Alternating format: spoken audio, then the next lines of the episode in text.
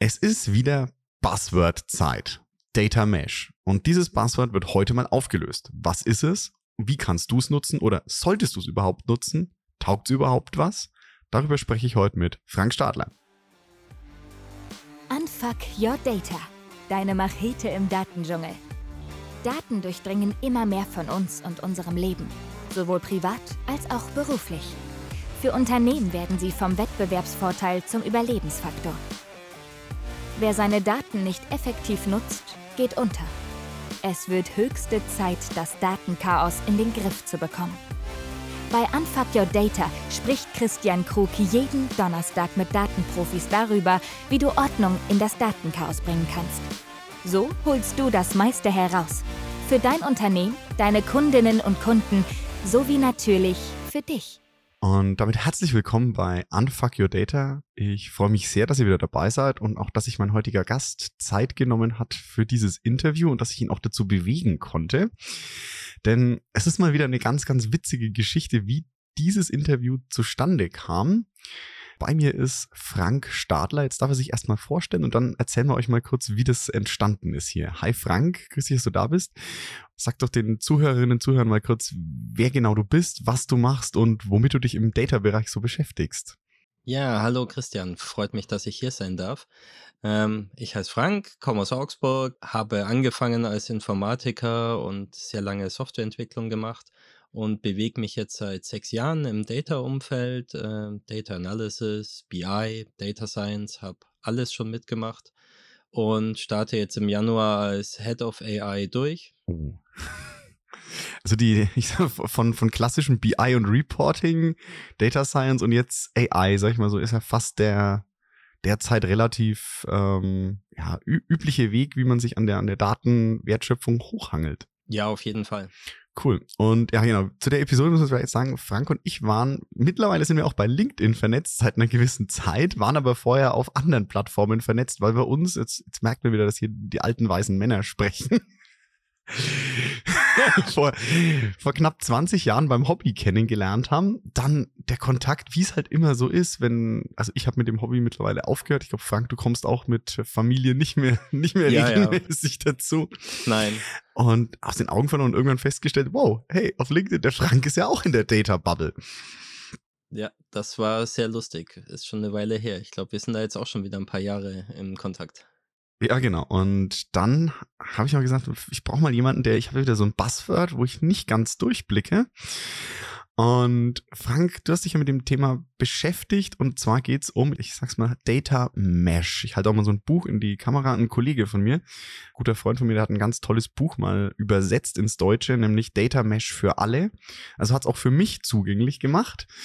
Aber damit auch ihr jetzt mal teilhaben könnt an, was ist Data Mesh eigentlich, habe ich den Frank mal überzeugt und überredet, äh, sich jetzt doch mal dem Podcasting zu stellen. Und ja, Frank, was ist, was ist jetzt wieder dieses Data Mesh? Ja, Data Mesh ist wahrscheinlich eins der, der ganz großen Buzzwords von 2023. Ich, wenn nicht sogar das größte. Ich glaube, ich glaube, AI insgesamt war größer und ChatGPT, aber dann sagen wir ein guter Platz zwei für Data Mesh. ja, ja im, im Data, im direkten Data-Umfeld ist das sicher da führend, zumindest in der ersten Hälfte ja. noch, aber stimmt, äh, LLMs kamen da ja. sehr stark dazu. Ja, Data Mesh gibt es auch tatsächlich als Begriff noch gar nicht so lange. Ähm, gibt es jetzt circa vier Jahre, wurde von Zamak Degani ähm, ins äh, Leben gerufen oder erfunden. Ich glaube, das Buch wurde auch schon äh, vorgestellt bei dir im Podcast. Es wurde mal als, als Empfehlung gegeben. Das ist das Buch mit dem wunderschönen genau. Vogel, wo ich als Biologe immer sage, danke O'Reilly. Genau, wurde als, als neues Konzept vorgestellt äh, im Gegensatz oder als, als Alternative zu Data Warehouse und Data Lake. Wobei man da gleich dazu sagen muss, äh, im Gegensatz zu Data Lake und Data Warehouse geht äh, Data Mesh sehr, sehr viel weiter über das Technische hinaus, auch sehr stark in die Unternehmensstrukturierung rein. Data Mesh versucht, äh, ein Problem zu lösen, das viele große Unternehmen haben. Mhm nämlich dass äh, die für Data verantwortlichen äh, Teams irgendwann das Bottleneck sind. Ähm, Unternehmen wollen datengetriebener werden, wollen mehr mit den mhm, Daten mhm, machen. Ja.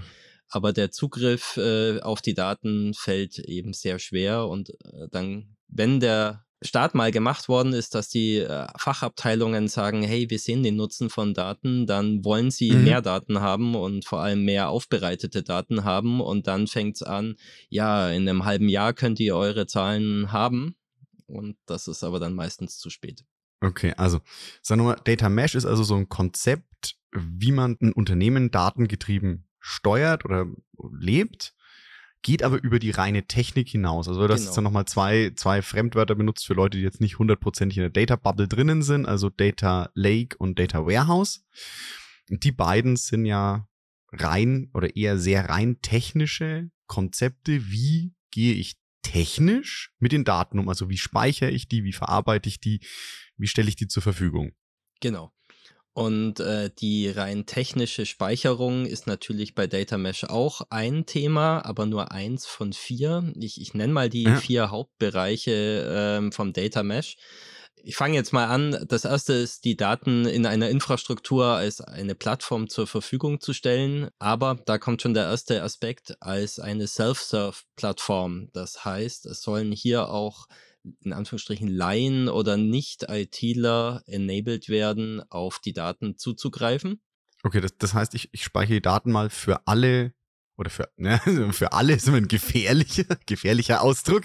Ähm, ich speichere die Daten einfach zugänglich, dass du nicht jetzt, sag ich mal, wie früher so ein SQL-Skript oder ABAP-Code oder was auch immer, genau. so, dass du nicht Informatik studiert und, und Programmierkenntnisse brauchst, um mit den Daten, die jetzt für dich businessrelevant sind, weil du ja äh, eine fachliche Steuerung hast, dass die so zugänglich sind, dass du das mit Fachkenntnissen und ohne technische Kenntnisse aber nutzen kannst. So der eine Grundgedanke. Zumindest leichter, ja. Zwei Aspekte dabei. Ähm, diese Plattform ist auch gedacht als eine Abstraktionsebene. Man kann das so ein bisschen als eine Marketplace sehen. Das heißt, die Verfügbarkeit von den Daten ist unabhängig von der Speicherung. Das heißt, es können auch mehrere Speicherorte sein, ähm, aber es sollte eine zentrale Plattform sein, äh, die eben den Zugriff ermöglicht, äh, so eben als eine Art Katalog oder eine Art Marketplace. Wie so ein Straßenplan. Also das heißt, der Warehouse nehme ich jetzt mal, da habe ich ja die Daten wirklich physisch reingeladen, da irgendwie auf eine Festplatte oder halt Cloud, ja, okay, danke, gepackt und habe die da gespeichert und habe alle Daten dort zentral in den Zugriff. Und bei Data Mesh kriege ich quasi nur noch die Informationen, wo liegen die Daten und wie kann ich sie, oder ist es möglich, das zu machen? Wo liegen die Daten und wie kann ich darauf zugreifen? Also wo bekomme ich welche Daten her? Genau. Allerdings, ähm, wir haben jetzt bisher nur von Daten ja. geredet. Dann kommen wir gleich auf den äh, nächsten Bereich von Data Mesh. Die Sicht ist nicht auf die Rohdaten an sich, sondern auf sogenannte Datenprodukte. Ähm, auch ein Schlagwort, ja. was man schon öfters gehört hat. Datenprodukte sind eben nicht die Rohdaten, wie sie vielleicht in der Datenbank gespeichert sind, initial mal, mhm. sondern äh, sind aufbereitete, ähm, gegebenenfalls auch aggregierte Daten, die als ein Produkt zur Verfügung gestellt werden. Man kann sich das so vorstellen, zum Beispiel, ähm, man hat Daten über einen Kunden in, in mehreren Systemen, mehreren Tabellen ja. Und äh, es gibt dann aber ein Datenprodukt, das sich Kundenstammdaten nennt, wo eben schön aufbereitet äh, alle relevanten Daten zur Verfügung stehen, sodass andere Abteilungen im Unternehmen diese eben als Datensatz nutzen können im Prinzip ein, ein qualitätsgesicherter, aufbereiteter Datensatz äh, mit äh, bestimmten äh, Qualitätskriterien und auch bestimmten Zugriffsmöglichkeiten, die eben dann von anderen im Unternehmen genutzt werden können. Also das, das heißt, ich, ich gehe jetzt nicht nur, wie du sagst, so diese Rohdaten, das heißt irgendwo beispielsweise, ich bin jetzt in der nehmen wir mal ein produzierendes Unternehmen, ich bin im Warenausgang und tippe da halt in mein System ein, welche Lieferung geht an welchen Kunden hier bei mir vom Hof, auf welchem LKW, wie auch immer. Und dann können aber die anderen Leute, das ist aber jemand, der natürlich jetzt ähm, an der Kundenzufriedenheit arbeitet, vielleicht aus dem Vertrieb, der möchte auch wissen, okay, hey, der Kunde sagt mir immer, boah, ich habe so viele Lieferungen, die verspätet ankommen. Und dann brauche ich ja Daten aus dem Warenausgang zum Beispiel, sagen, okay, hey, schicken die das verspätet los oder liegt es an dem, an dem Transportweg oder stimmt es überhaupt? Ja? ja? Und das heißt aber, dann wird quasi nicht, und ich versuche es mal so für mich klar so. Das heißt, dann wird nicht gesagt, okay, hey, du kannst da reingucken, welcher Auftrag wann rausgegangen ist, sondern du kriegst so ein Datenprodukt, das heißt beispielsweise, ja, in dem Fall Versandstatistik und dann siehst du aggregiert, was an welche Kunden oder Nachkunde, was hat der wann verschickt bekommen. Genau, das wäre ein sehr gutes Beispiel. Alternativ könnte man sich noch ein Datenprodukt vorstellen, das äh, heißt verspätete mhm. Lieferungen, mhm. in dem dann eben alle verspäteten Lieferungen aufgelistet sind, vielleicht auch mit einer mhm. Begründung mhm. schon.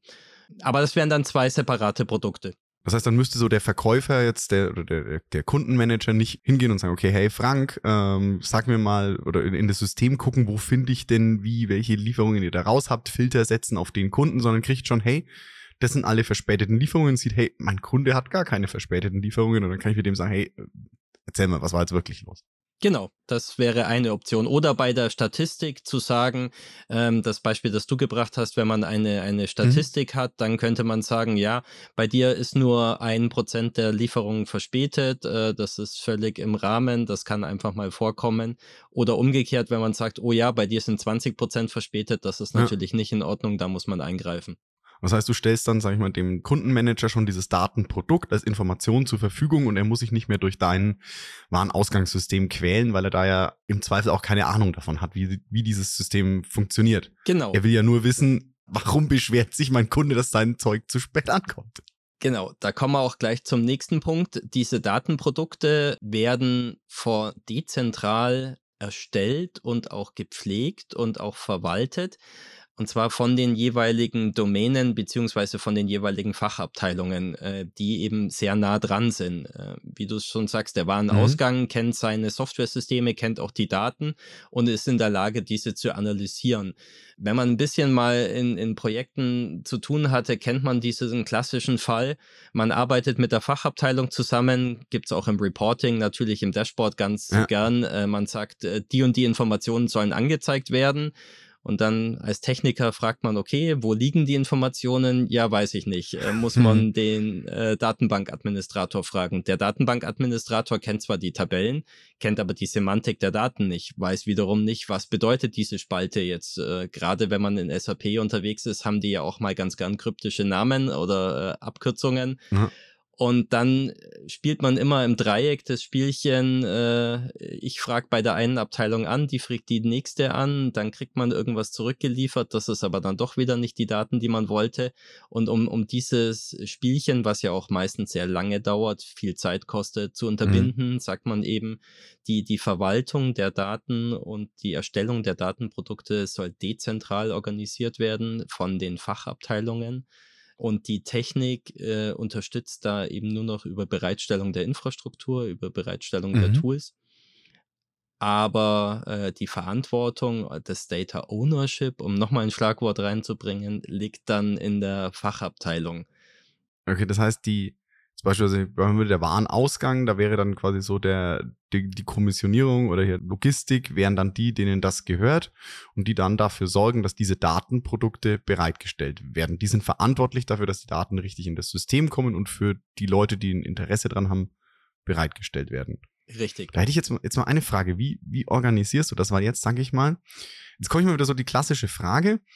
Okay, der Warenausgang stellt was bereit, was für ihn relevant ist. Beispielsweise, der, die sind dafür verantwortlich zu sagen, hey, das Zeug muss rechtzeitig auf dem LKW sein.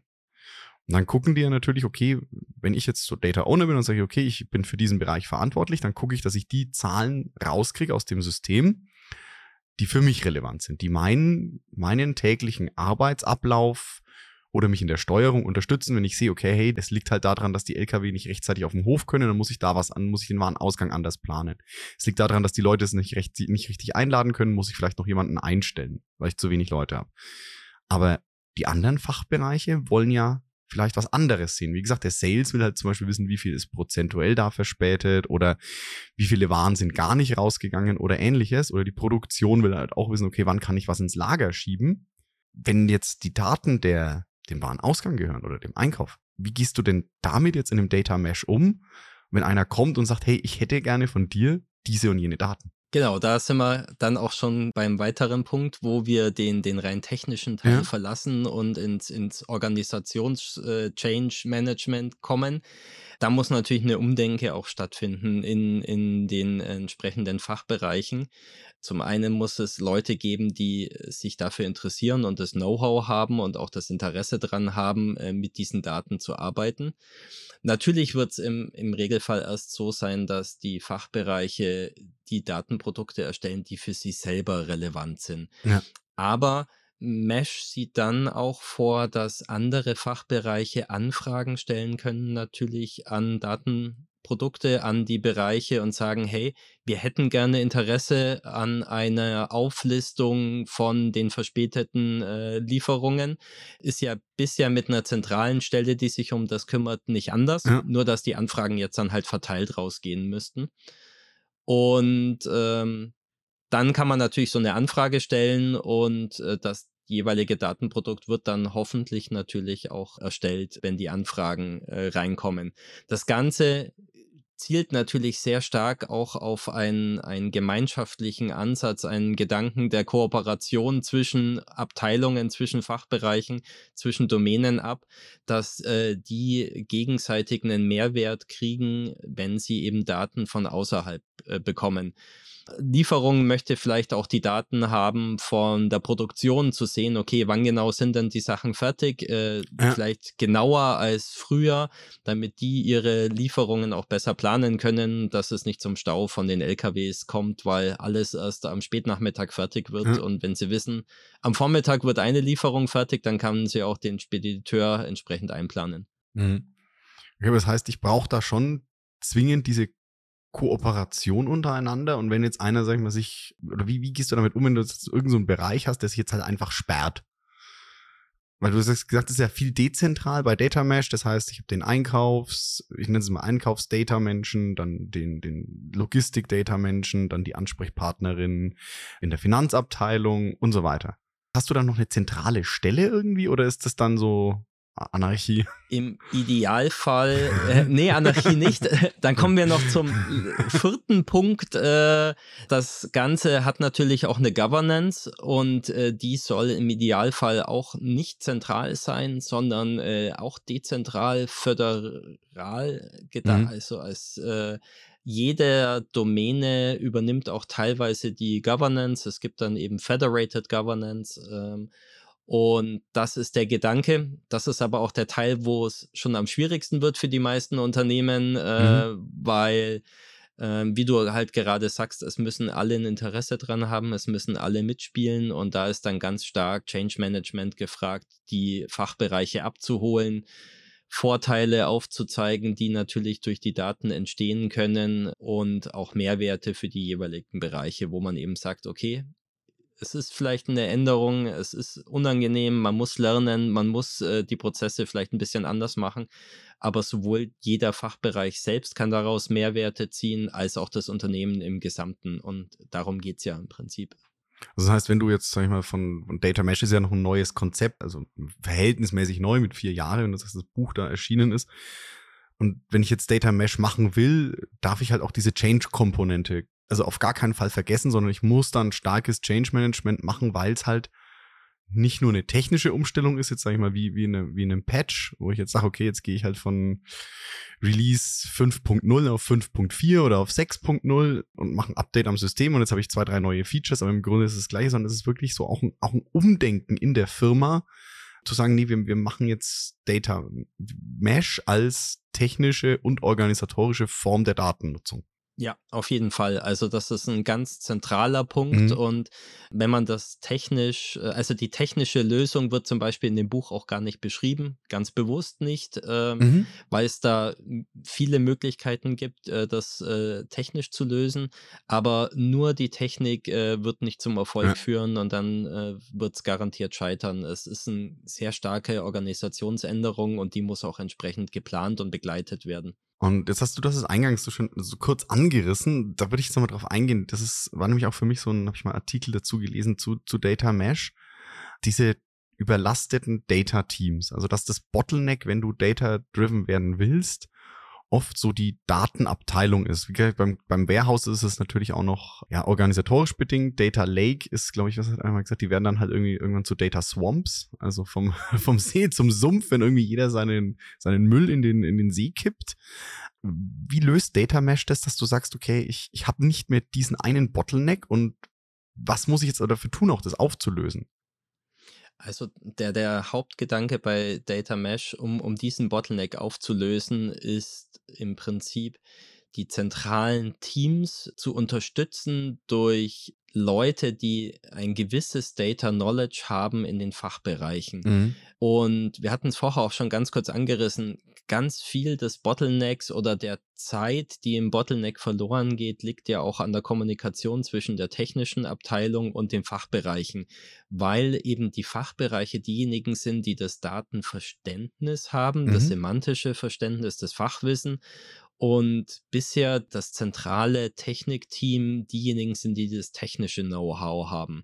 Und aufgrund dieser Abstimmung und, und Kommunikation zwischen den beiden geht viel Zeit verloren und, und äh, kostet viel Aufwand. Mhm. Wenn man das Ganze dezentral macht und man Leute hat, die ein gewisses technisches Verständnis haben und auch ein Datenverständnis haben in den jeweiligen Fachbereichen, kann man die enablen, Datenprodukte selber zu erstellen und braucht eben nicht mehr die zentrale Abteilung dafür. Und das skaliert natürlich ganz anders. Das heißt, wenn ich 20 äh, Abteilungen habe und da jeweils ein, zwei Leute habe, äh, die entsprechend in der Lage sind, äh, Datenprodukte zu bauen, dann äh, habe ich eine viel größere Menge, als wenn ich nur vier Leute in der zentralen IT-Abteilung mhm. habe, die sich darum kümmern. Also provo provokant ausgedrückt, ich verlage das Problem in den Fachbereich. Die sollen sich selber helfen. Ja, das könnte man sehr provokant so ja. sagen. Aber der Benefit ist natürlich, die kennen auch die, die Fachseite. Ja. Das heißt, die haben das Fachwissen dazu. Und man muss sie natürlich entsprechend auch enablen. Auch das ist wieder ein Change-Thema. Äh, man kann denen natürlich nicht einfach nur die neue Aufgabe äh, dazu geben, sondern die müssen natürlich auch genau. entsprechend. Hier hast du ein Data Mesh, mach mal ein Datenprodukt. Tschüss. Ja, okay, danke. Genau. Die müssen natürlich technisch enabled werden dazu und die müssen auch fachlich dazu enabled werden, sich darum mhm. zu kümmern. Aber ja, du hast provokant gesagt recht, äh, man verlagert das Problem einfach. Aber Data Mesh ist jetzt auch ein Ansatz, der eher für große Firmen gedacht ist. Äh, die kleine Firma wird dadurch nicht den Vorteil haben. Genau, das war das, wo, wo ich auch noch hin wollte, weil das habe ich auch wieder so ein bisschen ja, ne, mit gefährlichem Halbwissen aufgeschnappt. Das war der Artikel, den ich da äh, gefunden hatte, wo es auch darum ging, der eben wirklich von ganz großen, in dem Fall waren es Versicherungen und Finanzdienstleister jetzt in, nicht in Europa, woanders, ähm, gesprochen hat, die alle auf Data Mesh umstellen. Da war jetzt aber halt wirklich von der Größe her, waren das wirklich riesige Konzerne.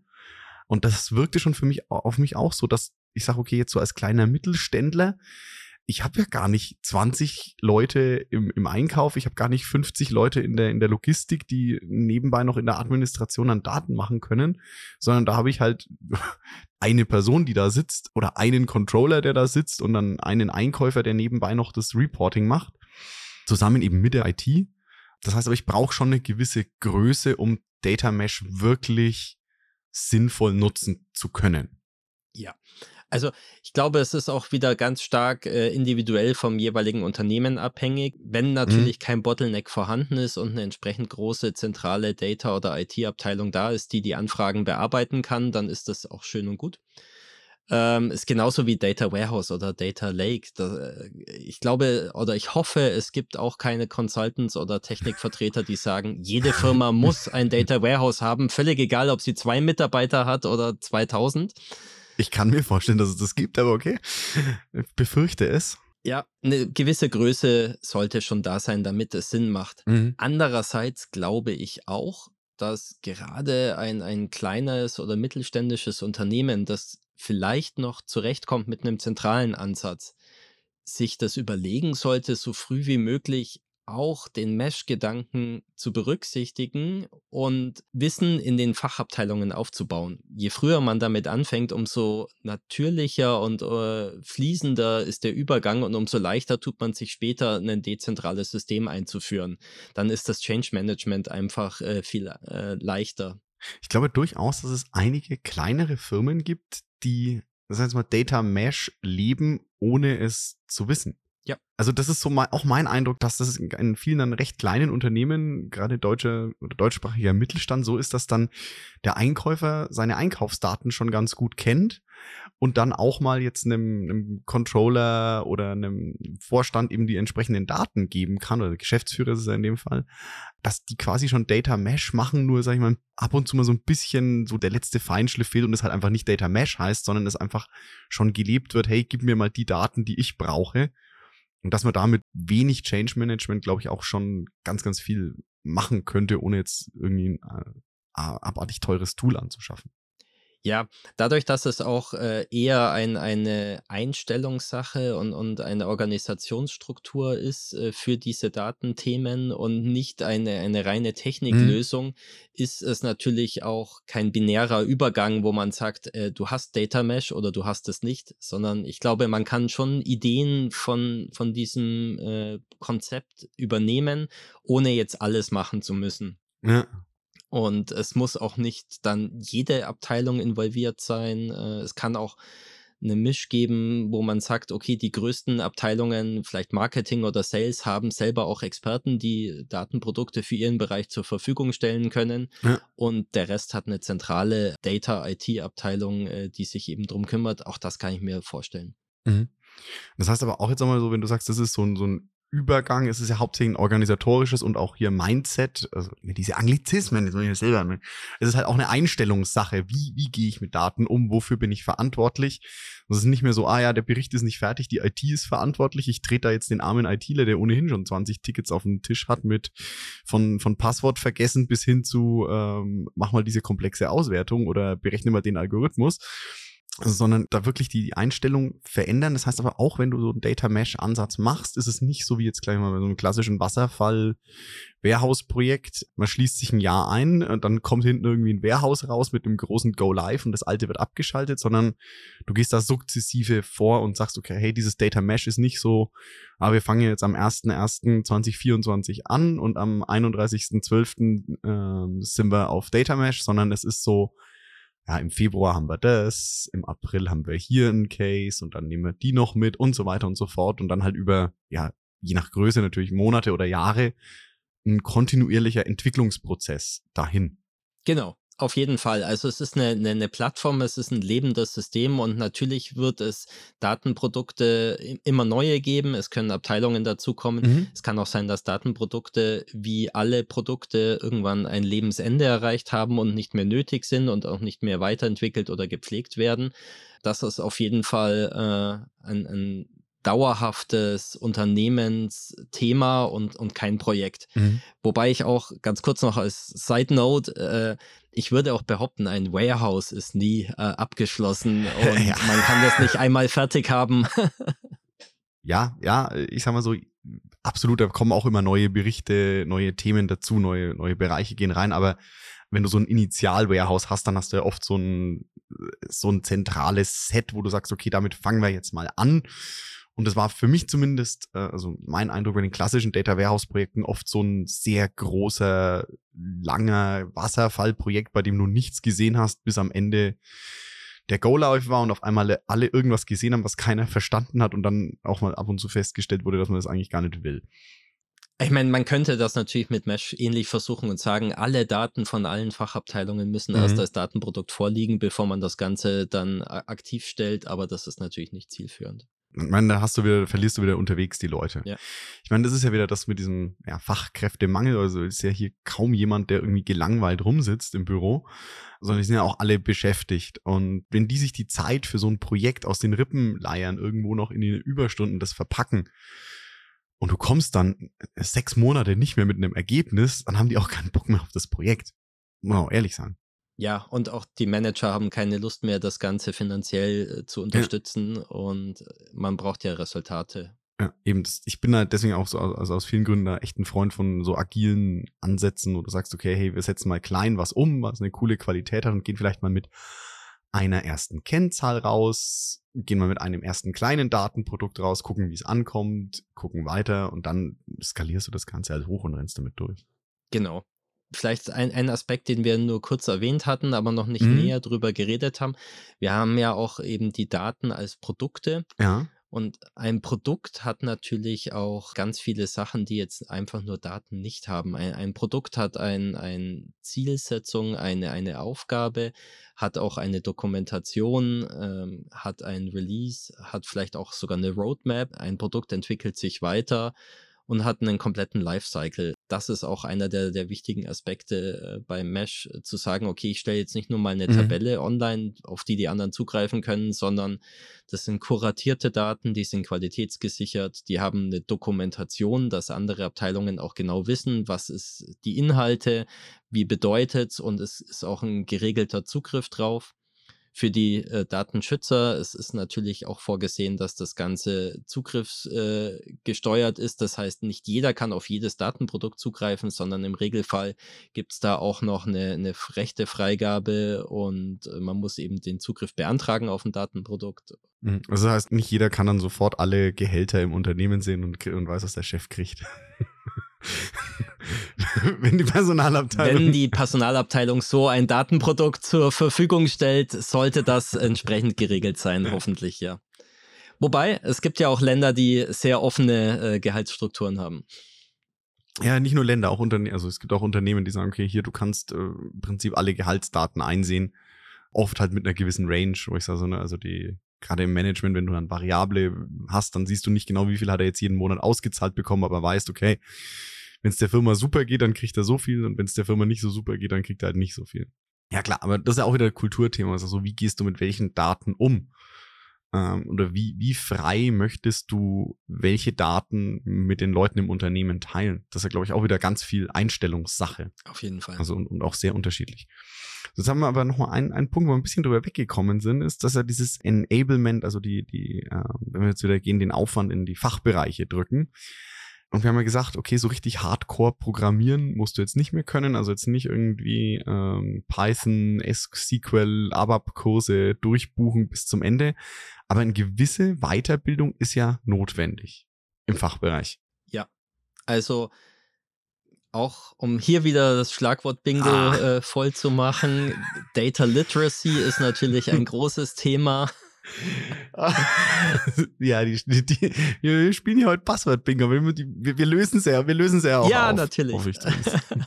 ähm, nein, auf jeden Fall, die Leute müssen natürlich einerseits mal, ich sage jetzt theoretisch, befähigt werden, mit Daten umzugehen. Worauf kommt es bei mhm. Daten an? Eben Datenqualität, Datenkonsistent und äh, eben auch Semantik aber auch technisch, da hast du völlig recht. Und da bewegen wir uns natürlich in dem Bereich, wo die Lösungen sich dann sehr stark unterscheiden mhm. und wahrscheinlich auch, wie die Unternehmen das äh, implementieren, umsetzen.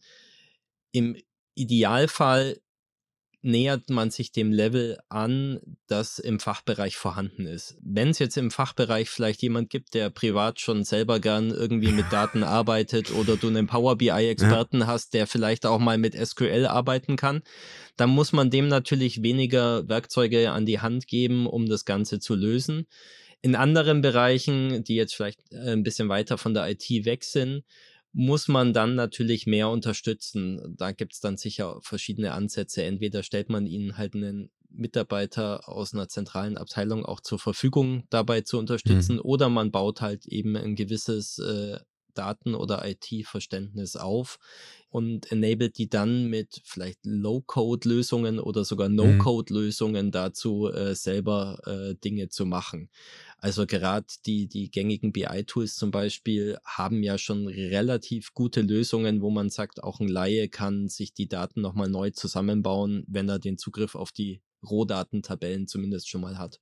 Ja, und wenn er halt dann, du sagst also wieder mit Data Literacy, also wenn er so ein Datenverständnis hat, wie er, wie er grundsätzlich mit Daten zu arbeiten hat und umzugehen. Aber das heißt da auch wirklich ganz viel Schulung einsteigen, okay, wie gehst du mit Daten um? Was bedeuten die wirklich? Also wie kommst du aus von Daten zu Informationen, zu Erkenntnissen und auch dann so mal abzuschätzen, okay, wenn du diese Erkenntnisse teilst, ähm, wenn du dieses Datenprodukt live setzt, welchen, welchen Einfluss hat das aufs Unternehmen? Also was passiert dann, wenn ich diese Daten, gehen wir wieder ins Beispiel Gehalt, was passiert denn im Unternehmen, wenn ich allen alle Gehälter zeige? Das Verständnis muss, gehört für mich ja auch zu Data Literacy, also zum Daten abzuschätzen, okay, was passiert, wenn ich diese Information, die aus diesen Daten entsteht, teile. Das ist ein wichtiger Aspekt. Wahrscheinlich auch ein sehr, sehr wichtiger Aspekt ist auch ein Verständnis aufzubauen, hm, was äh, hat die Erfassung von Daten für einen Einfluss auf die Qualität von Datenprodukten. Mhm. Es ist ja auch ein sehr gern gesehener Fall, äh, dass die Erfassung von Daten, gerade wenn manuelle Datenerfassung dabei ist, äh, manchmal sehr äh, sporadisch, also von der Qualität Ja. sehr unterschiedlich Ja. ist äh, und, und die Konsistenz der Erfassung auch äh, variiert, weil halt oft auch gar nicht das Verständnis der Konsequenzen da ist. Ähm, Ja. Habe ich jetzt einen Tippfehler in, im, im Ort, in der Adresse? Ja, ist doch egal, man weiß doch trotzdem, welcher Ort gemeint ist. Und wenn, wenn man da natürlich ein besseres Verständnis aufbaut und, und dann sieht, was es für einen äh, Einfluss auf die Qualität der Datenprodukte hat, dann erreicht man die Leute an der Stelle vielleicht auch besser als bisher. Ja, klar, also das ist ja auch ganz wichtig, wenn du sagst, okay, welchen Einfluss hat die Erfassung? Also, ne, klar, ich meine, wenn ich nicht erfasst, dass das Produkt geliefert wurde, dann kann ich auch die Rechnung nicht stellen. Das ist relativ klar. Ja? Aber es gibt ja auch Daten, gerade wenn es um interne Daten geht oder welche, die nicht sofort direkt sich durchschlagen, wo man sagt, okay, der Mehrwert wird halt erst später sichtbar und dann muss man den Leuten auch erklären, okay, warum ist es wichtig, dass ihr das erfasst. Ja. Cool, das heißt, dann haben wir uns doch diesem, diesem Thema mal gut, gut genähert, gut aufgelöst. Also ich habe jetzt ein bisschen, noch ein bisschen besser verstanden als nur mit so einem Kinderbuch, was Data Mesh ist. Ja, als nächstes musst du dann halt doch das Buch von, Äh, von Zam- von Zamak Degani lesen. Das ist dieser Stapel. Ich schaue nach links zu diesem Stapel.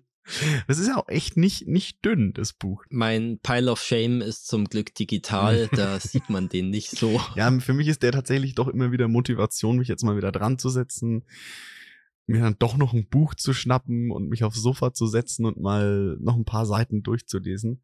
Äh, wo ich auch echt restriktiver geworden bin. Wenn ein Buch mich nicht catcht, dann, dann lese ich es mir zu Ende. Da sind meine Ansprüche ehrlicherweise auch gestiegen in der Zeit. Ja. Weg von den Büchern, die man lesen musste. Ja. Das sind jetzt auch die Feiertage, da kann man ja das eine oder andere Buch auch noch lesen. Eben Feiertage oder Urlaub sind immer die Klassiker, wo man dann mal zum Lesen kommt. So, und ja, äh, Frank, ich weiß, dass du ab und zu mal in den Podcast reingehört hast, deswegen hattest du ja Zeit, dich jetzt hier zum Ende vorzubereiten. Deswegen ganz schnell, letztes Lied, das nicht mehr aus dem Kopf ging. Ja, tatsächlich eins, das ich, äh, wenn es nicht verdrängt wird von Kinderliedern, äh, sehr oft als.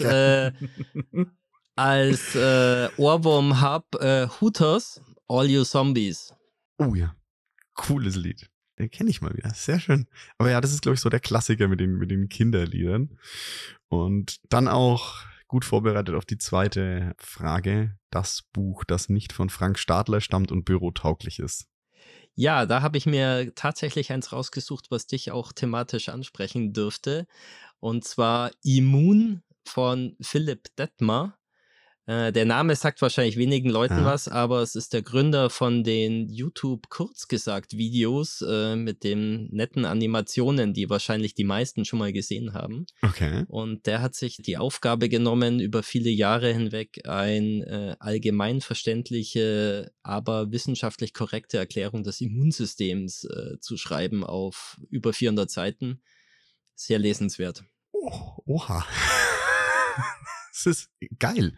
Also ich habe ich hab mich damals noch durch, äh, ja, an der Stelle Bücher, die ich lesen, also ne, die habe ich gerne gelesen, auch wenn sie teilweise nicht gut geschrieben waren. Der Janeway Immunobiology war echt gut geschrieben, aber der ist halt schon sehr wissenschaftlich. Also das sollte man vorher mal so ein bisschen Biologie studiert haben, um einiges zu verstehen davon.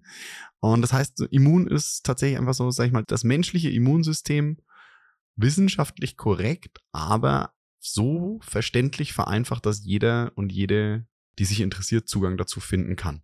Ja. Boah, warum, warum gab's das, wann ist es rausgekommen und warum gab's es nicht, als ich studiert habe? Ah, ich glaube, ich glaube vor zwei, drei Jahren. oh Mann, wie hätte mir das das Studium erleichtert, ne? Schön.